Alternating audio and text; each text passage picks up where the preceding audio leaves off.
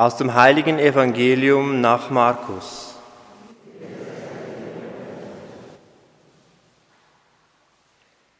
In Kapharnaum ging Jesus am Sabbat in die Synagoge und lehrte. Und die Menschen waren voll Staunen über seine Lehre, denn er lehrte sie wie einer, der Vollmacht hat, nicht wie die Schriftgelehrten. In ihrer Synagoge war ein Mensch, der von einem unreinen Geist besessen war.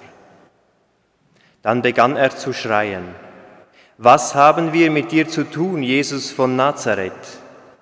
Bist du gekommen, um uns ins Verderben zu stürzen? Ich weiß, wer du bist, der Heilige Gottes. Da drohte ihm Jesus, schweig und verlass ihn. Der unreine Geist zerrte den Mann hin und her und verließ ihn mit lautem Geschrei. Da erschraken alle, und einer fragte den anderen, was ist das? Eine neue Lehre mit Vollmacht. Sogar die unreinen Geister gehorchen seinem Befehl. Und sein Ruf verbreitete sich rasch im ganzen Gebiet von Galiläa. Evangelium unseres Herrn Jesus Christus.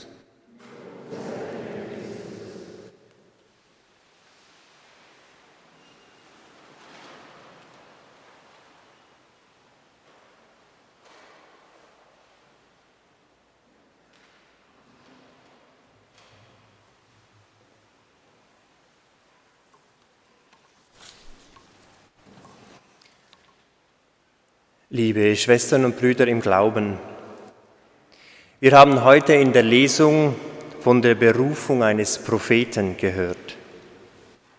Propheten sind Menschen, die von Gott berufen sind und berufen, um eine Botschaft den Menschen zu verkünden. Meistens verkünden sie Botschaften, die etwas mit der Zukunft zu tun haben. Dabei geht es aber nicht um Wahrsagerei. Wahrsagerei bestimmt die Zukunft. Das heißt, sie sagen zum Beispiel die Wahrsager, du findest eine Partnerin oder einen Partner in ein paar Monaten. Oder sie sagen, ihr Haus wird abbrennen. Also sie bestimmen die Zukunft. Doch das ist Quatsch und hat nichts mit Prophetie zu tun. Niemand weiß, wie die Zukunft genau aussehen wird.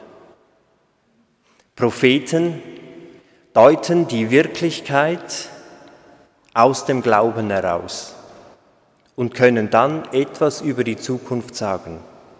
Nehmen wir Moses als Prototyp eines Beispieles, wie er auch in der Lesung genannt wird. Er hat zum Beispiel auf der einen Seite das Erlebnis, die Hebräer in Ägypten. Er hat gesehen, wie sie als Sklaven arbeiten müssen. Und dann hatte er dieses Erlebnis mit dem Dornbusch, wo Gott irgendwie zu ihm spricht. Diese beiden Erlebnisse im Glauben gedeutet, kommt er zum Schluss, Gott ist da und er will, dass ich die Ägypter aus Ägypten, äh, die Hebräer aus Ägypten herausführe. Er wird zu einem Propheten, mit einer mächtigen Botschaft. Gott ist da und er führt euch aus der Sklaverei heraus. Der heutige Text zeigt uns auch, dass es nicht besonders schön ist, ein Prophet oder eine Prophetin zu sein. Denn sie sind immer in einem Spannungsfeld drin. Der Prophet ist kein menschlicher Superheld, sondern jemand, der sich eben in das Spannungsverhältnis zwischen Gott und dem auserwählten Volk einspannen lässt. Er ist von Gott gewollt und als Sprecher Gottes tätig auf der einen Seite und überbringt dem Volk die Botschaft. Umgekehrt ist er aber auch für das Volk Fürsprecher bei Gott. Das heißt, er bringt die Botschaften des Volkes zurück zu Gott und spricht dann mit Gott. Er ist Sprachrohr für beide Seiten.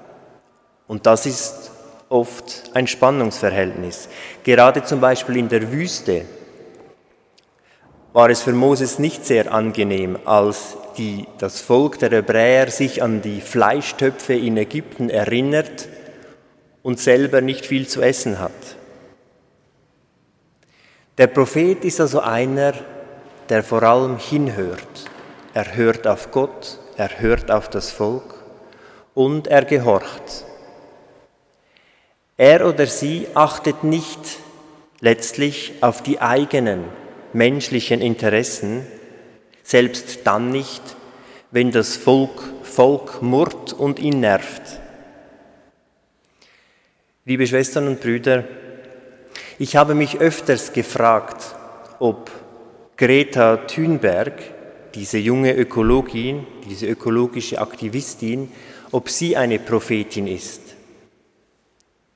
Ihre Botschaft, dass wir als Menschen mit aller Kraft gegen den Klimawandel anzukämpfen haben, kommt aus einem tiefen inneren Überzeugung heraus. Sie spricht zwar nicht von Gott, doch ich glaube schon, dass sie geführt wird von einer großen Sorge um das Leben auf diesem Planeten. Und Gott als Schöpfer der Erde braucht Menschen, die sich für das Leben einsetzen. Das Leben auf diesem Planeten ist in Gefahr. Ich glaube sogar in großer Gefahr. Und ich muss ganz ehrlich sagen, wenn ich mich manchmal mit den ökolog ökologischen Problemen auseinandersetzen, die auf uns zukommen, da schwinden wir manchmal die Sinne. Das, was jetzt mit Corona passiert oder was jetzt läuft, ist schlimm und es betrifft viele Menschen. Und ich glaube, es ist erst ein Anfang. Ich glaube, dass in den kommenden 50, 60 Jahren noch sehr viel an Umstürzen und Umwälzungen, an Veränderung passieren wird. Und in diesen ganzen Veränderungen und Umwälzungen stellt sich die Frage, an was wir uns orientieren. Die Bibel sagt uns, dass existenzielle Fragen der Orientierung immer das Verhältnis zu Gott berühren. Ich bin tief davon überzeugt, dass das Verhältnis zu Gott entscheidend ist, um auf gute Lösungen zu kommen für die Zukunft. Die Verbundenheit mit Gott ist das, was Propheten und schließlich auch Jesus auszeichnet. Jetzt könnten wir natürlich sagen, ja gut, dann warten wir auf den nächsten Propheten, die nächste Prophetin, und die wird uns dann sagen, was wir zu tun haben und sie wird auch mit Gott verhandeln. Doch daran glaube ich nicht wirklich. Wer sagt uns denn, dass jetzt das der richtige oder die falsche Prophetin ist? Ich glaube vielmehr, dass wir alle zu Prophetinnen berufen sind und Propheten, dass wir die Gegenwart aus dem Glauben heraus deuten sollen und daraus Konsequenzen ziehen müssen. Ja, wir alle sind zu prophetischem Leben berufen. Wir sind dazu berufen, mit Gott verbunden zu sein und das Leiden der Erde zu sehen und mehr Rücksicht auf sie zu nehmen. Doch wie sieht nun heute prophetisches Leben konkret aus? Jesus ist uns hier ein Vorbild. Er hat die Erde geliebt und ist mit Vollmacht aufgetreten. Diese Vollmacht von Jesus kommt aber nicht aus einem Aktionismus heraus. Sie kommt aus einer gewissen Passivität. Jesus ist nicht der große Macher. Er ist vor allem einer, der zuhört und spricht. Viel mehr macht er nicht. Man könnte ihn fast mit einem Baum vergleichen. Dazu eine kleine Meditation. Stellen Sie sich einen Baum vor. Stellen Sie sich vor, wie er mit seinen Wurzeln tief in die Erde reicht und seine Nahrung, Wasser und Mineralien aus der Erde zieht.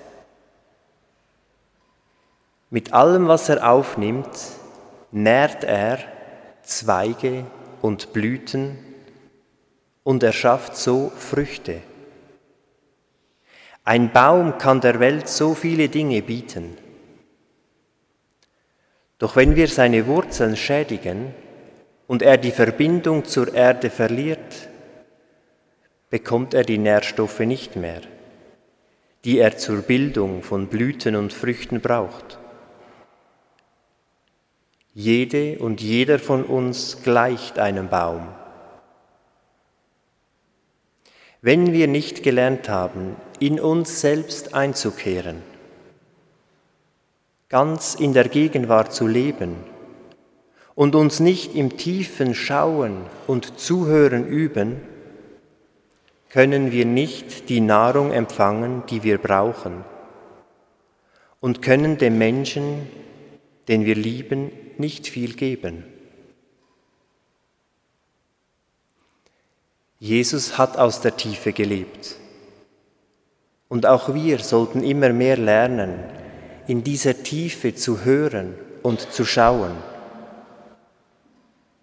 Denn dort können wir erkennen, wie Gott in der Schöpfung wirkt. Wenn wir das sehen, das gibt eine tiefe innere Zufriedenheit. Und wir können aus unserem Konsumismus und Aktionismus heraustreten. In dieser Tiefe erkennen wir, dass es reicht, Gott zu schauen. Er nährt und stärkt uns auf einer tieferen Ebene. Ja, Gott ist das größte und tiefste Geheimnis und gleichzeitig die Quelle des Lebens in uns und der ganzen Welt. In diesem Geheimnis das auch die Quelle des Heiles ist, zu ruhen, das ist wahres Menschsein. Aus dieser Quelle heraus Kraft zu schöpfen und aus ihr heraus zu leben, das ist prophetisches Leben. Amen.